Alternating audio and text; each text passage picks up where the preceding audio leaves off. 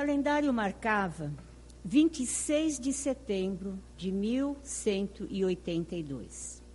Nasce Francisco Bernardoni, filho de Maria Picalini e Pedro Bernardoni, na cidade de Assis, Itália. Várias biografias tem sobre a vida deste santo. Muitos foram os pesquisadores sobre ele, sobre os seus feitos, a sua história. Mas nos parece que entre os biógrafos, o que melhor retratou a vida de Francisco de Assis foi pelo espírito miramês, através da psicografia de João Nunes Maia, com o livro do mesmo nome, Francisco de Assis. Enquanto outros biógrafos apresentam os fatos da vida de Francisco, Miramês ele apresenta o espírito Francisco de Assis, na sua grandeza espiritual. E é Miramês que nos traz a informação que Francisco de Assis, numa reencarnação anterior, havia sido o apóstolo amado João Evangelista. Então vamos focar um pouquinho sobre João Evangelista, inclusive para nós notarmos a essência do mesmo espírito em épocas diferentes, com vivendo personalidades diferentes. João Evangelista é filho de Zebedeu e Salomé junto com o seu irmão Tiago, o maior, eram pescadores, viviam simplesmente da pesca. Uh, Humberto de Campos, também chamado de Irmão X, em espírito, nos traz pelo Chico Xavier, ele conta que os irmãos, eles eram pessoas simples, generosas, porém muito apaixonados, muito impetuosos, Inclusive, tinham um zelo exagerado para com o mestre. Daí, o mestre ter o chamado de filhos do trovão.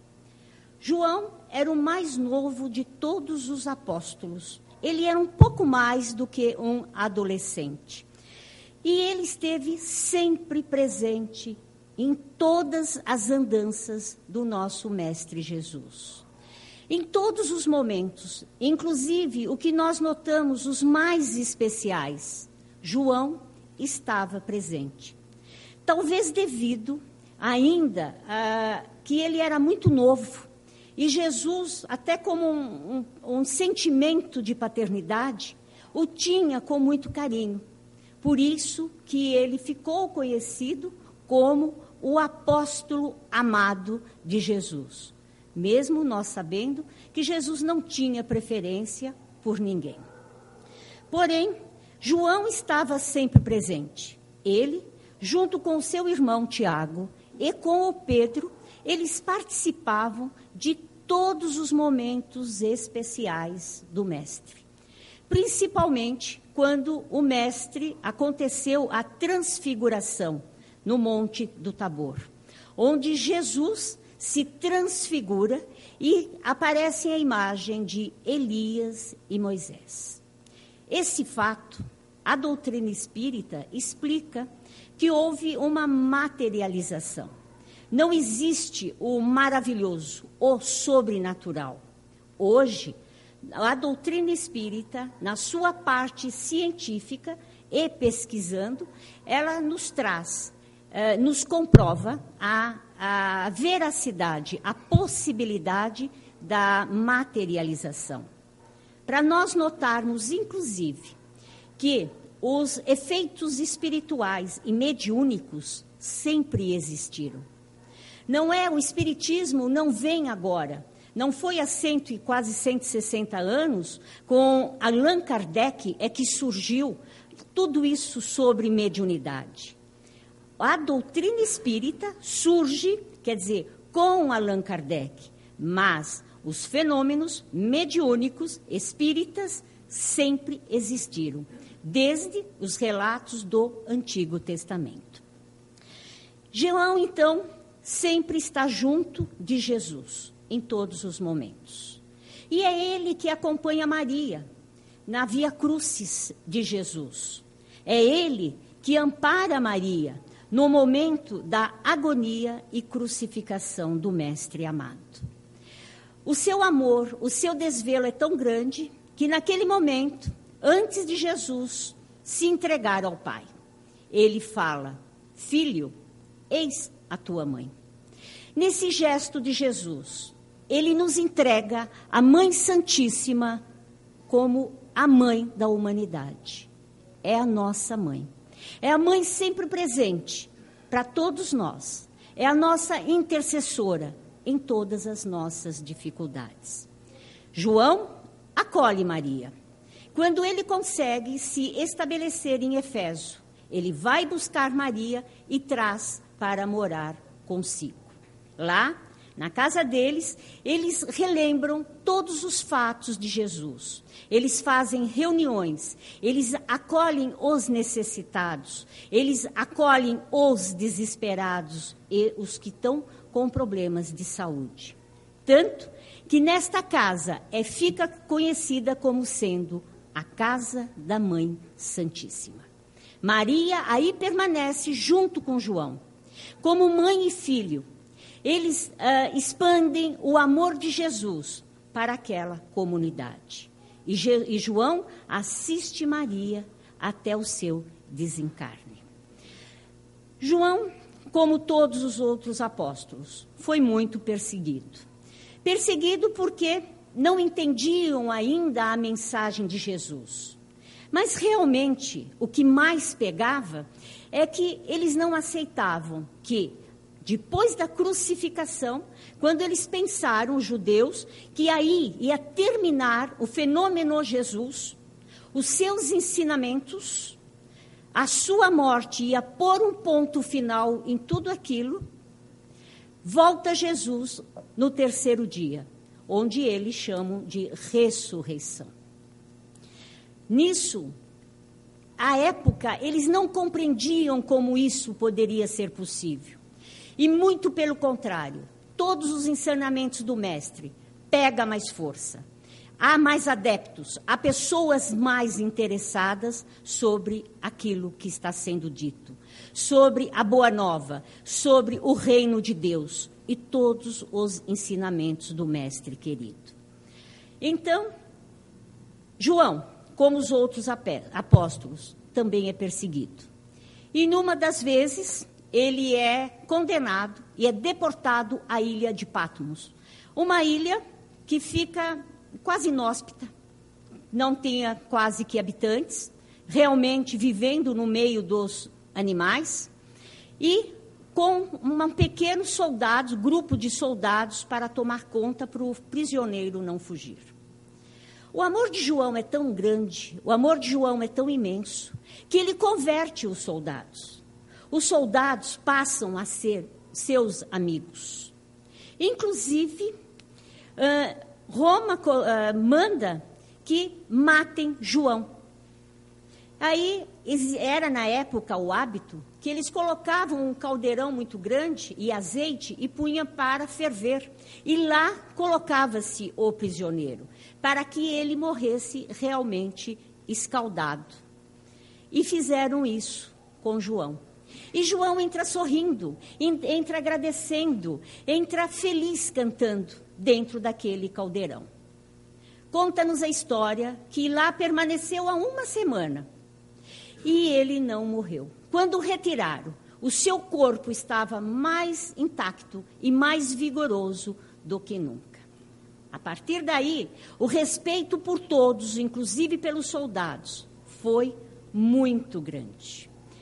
Nesse momento, na ilha de Patmos, tem um, uh, um soldado que se apaixona pela doutrina de João. É um fiel seguidor, que vem a ser depois de nome Pátios.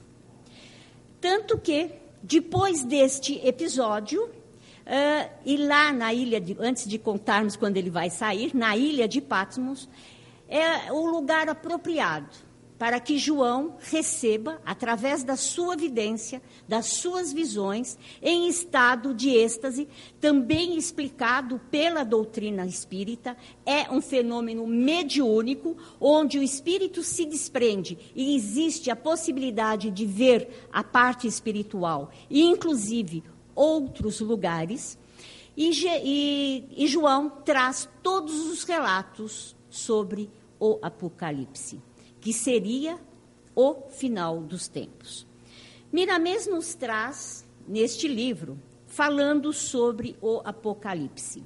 E ele diz que o Apocalipse representa a janela pela qual a humanidade poderá passar para o terceiro milênio, estamos passando, e sentir a vida nos moldes preceituados pelo Evangelho do Cristo. A felicidade na terra é hoje mesclada de grandes tormentos, pois as provações coletivas levam as criaturas ao desespero, vingança e ódio. Fugiu do mundo a serenidade, assim como dificilmente se encontra o amor. O período é de transição, mas esse período é temporário. Nos últimos acontecimentos na Terra, quer dizer, no período desta transição, finalizarão com grandes catástrofes físicas e morais. Estamos vendo isso. Quem não tiver a fé, dificilmente se salvará. Não a salvação referida em outras religiões, que precisa somente a fé mas é a estabilidade da nossa consciência. É a paz interna no meio da tormenta. Para os céticos, a fé é sinônimo de fanatismo. Aqueles que rejeitam tudo, né? São materialistas. Esse é um engano que poderá levar as criaturas ao caos do terrorismo, que é o pavor, e hoje estamos vendo cada vez mais a síndrome do pânico, e da depressão, a doença dos nossos dias. O Apocalipse é um aviso com dois mil anos de antecedência. Todavia, o Evangelho nos fala do clima que podemos formar em nós para não sofrermos desnecessariamente, pois cada um receberá somente aquilo que merecer. Essa é a lei da justiça. Nesse texto de Miramês, nós vamos encontrar, bem dizer, tudo isso que nós estamos passando. A necessidade de nós nos fortalecermos numa religião, de nos fortalecermos numa ligação com o Pai. A necessidade da nossa fé, de nós acreditarmos realmente. Nós somos filhos do nosso Pai. E o que nós estamos passando é necessário para o nosso aprendizado. Porque seja o que for que for acontecer conosco, que acontecesse que o mundo realmente acabasse, e não é o que sinalizam os espíritos, está havendo um, um período de transição e é temporário, é que outros espíritos virão uh, já de uma evolução melhor, onde nós vamos respirar uma paz interior, onde as guerras, as disputas vão terminar? É esta a transição prometida. E não realmente que o mundo vá acabar. Mas que se isso acontecesse, nós somos espíritos eternos. E o espírito nunca morre. E com certeza seremos acolhidos na casa do Pai.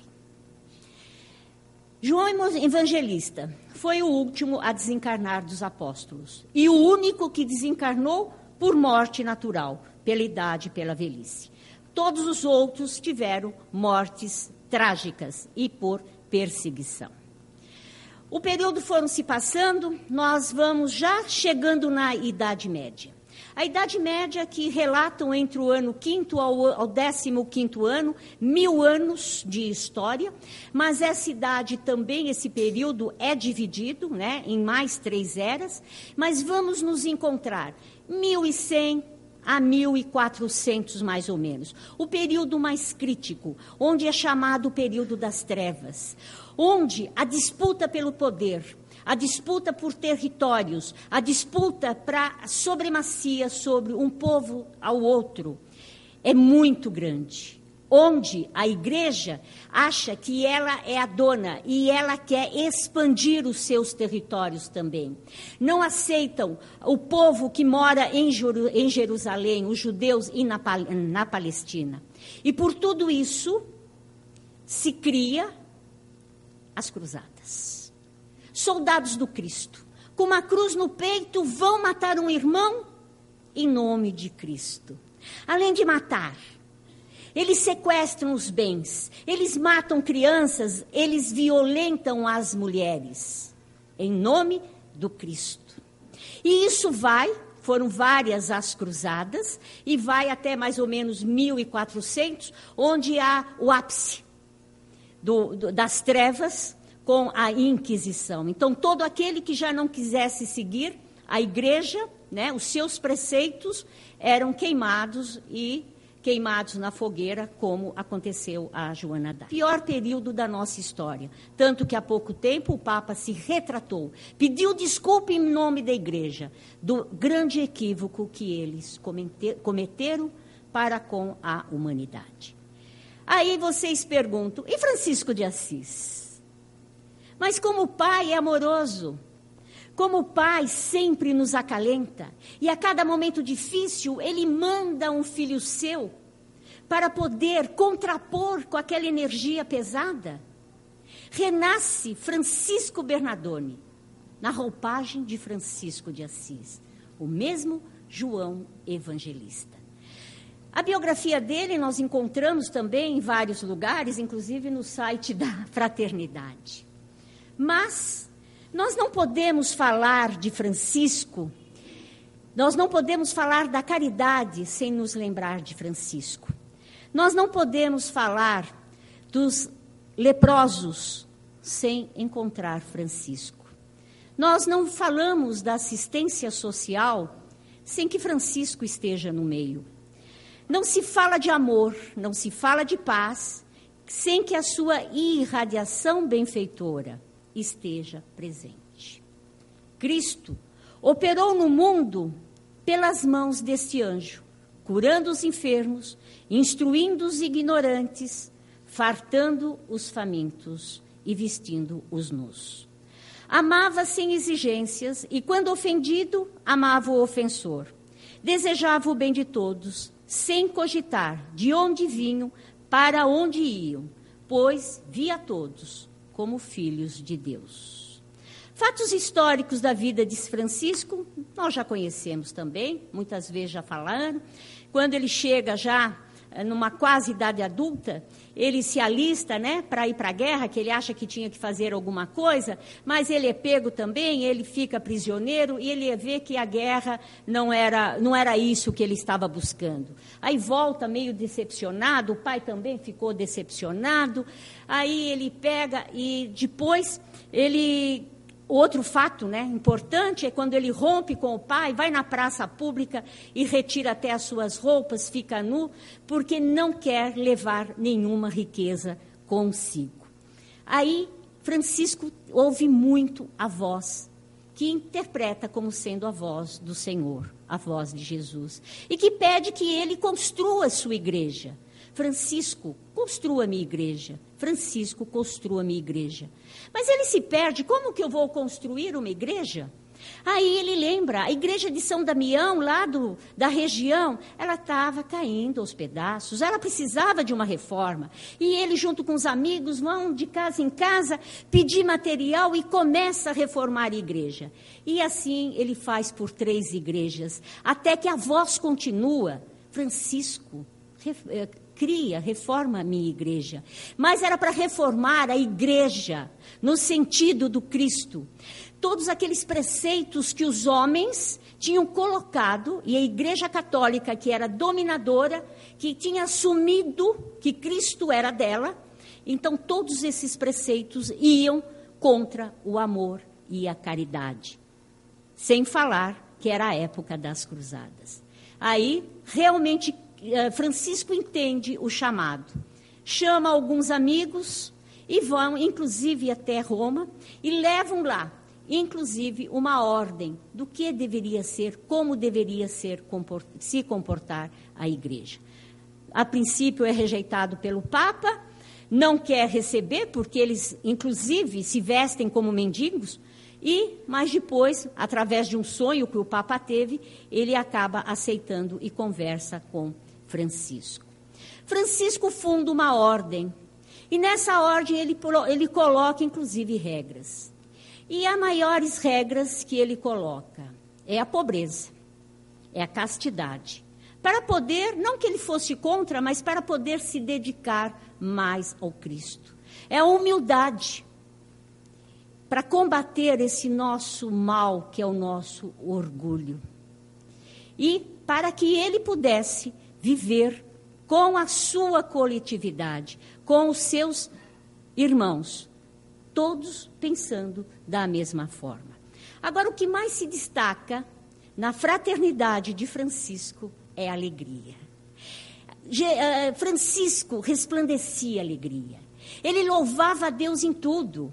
Ele louvava a natureza, ele louvava os animais, ele louvava, como nós escutamos agora, o nosso irmão Sol, a nossa irmã Lua.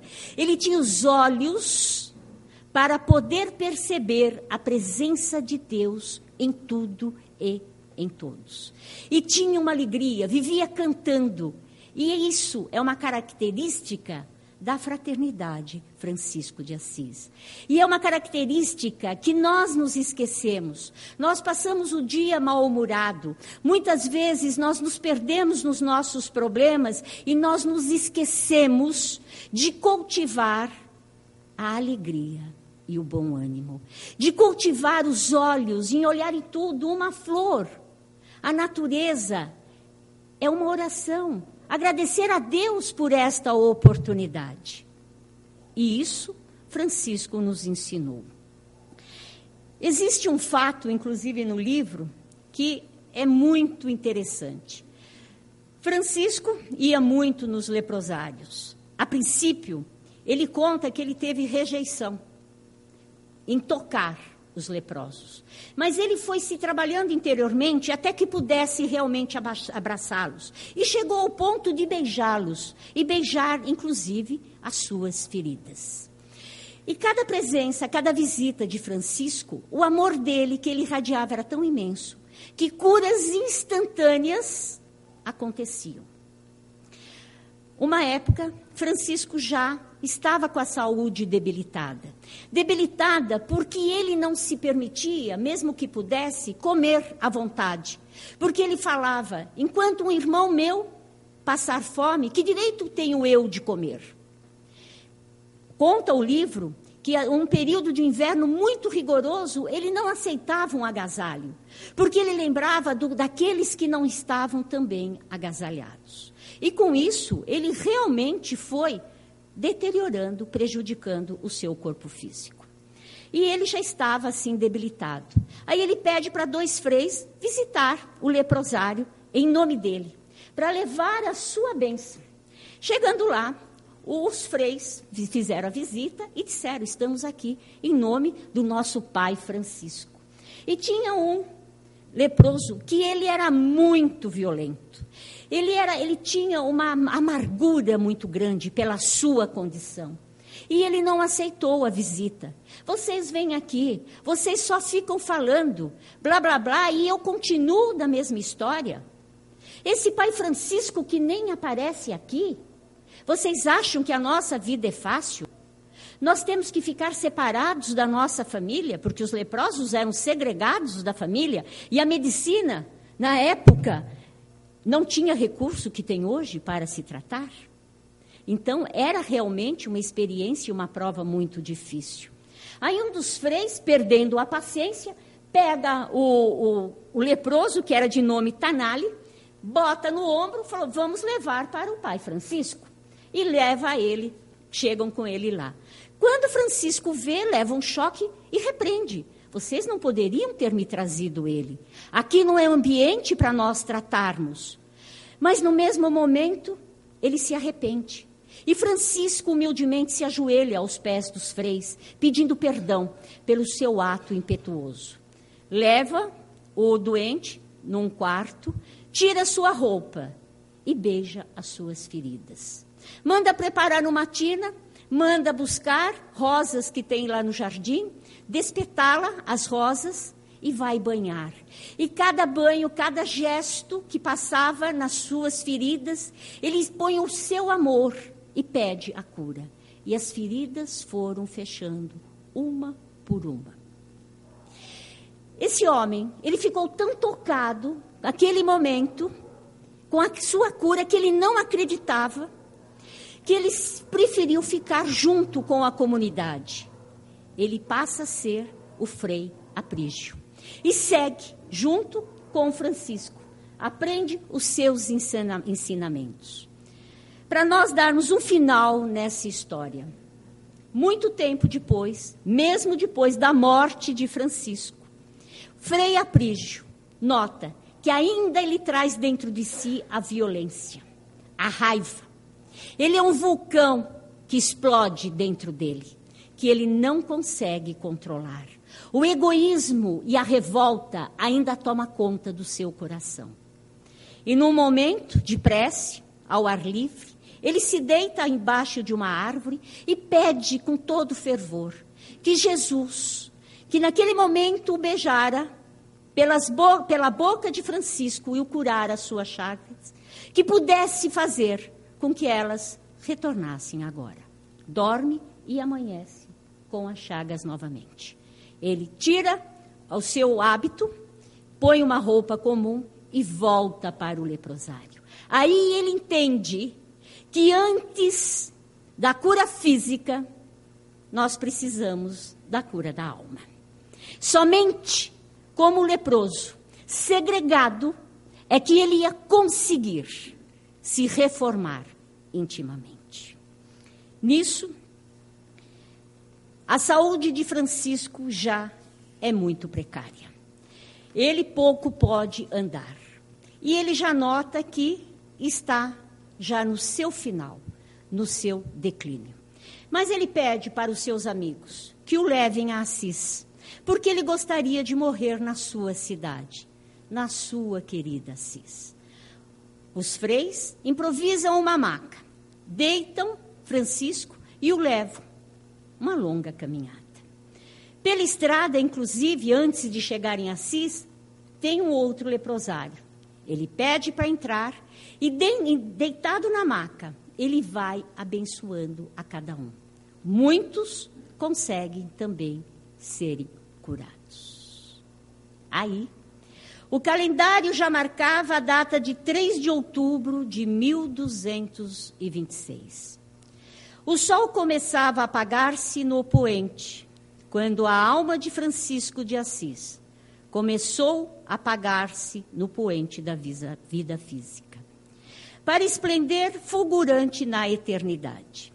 Os frades, todos de joelhos, cantavam e choravam, e Francisco ascendeu às alturas. Frei Rogério viu com toda nitidez o pai Francisco subindo aos céus refugindo-se em luzes ao encontro de Cristo. No mundo espiritual, viam-se duas alas de espíritos. Eram os mais renomados cristãos primitivos, dando caminho a Jesus, que vinha em encontro de, de Francisco, resplandecente. As suas mãos pareciam duas estrelas a fulgurar. Francisco avançou para o Mestre, dobrou os joelhos de emoção e chorou como uma criança. Jesus o levantou com carinho e apoiando-se e aconchegando-se, e Francisco pediu com humildade: Mestre, se porventura mereço a tua bênção, que ela seja dada aos companheiros que ficaram no mundo. Eles carecem da tua ajuda, agora e sempre. E todos nós, que estamos sob o patrono de Francisco de Assis. Estamos sob a bênção do nosso Mestre Jesus. Este foi o pedido de Francisco de Assis, quando ao encontro de Jesus. Vamos nos ligar a Ele em oração, que com certeza vamos receber aquilo que necessitamos. Talvez não a nossa cura do corpo, mas com certeza a nossa cura da alma.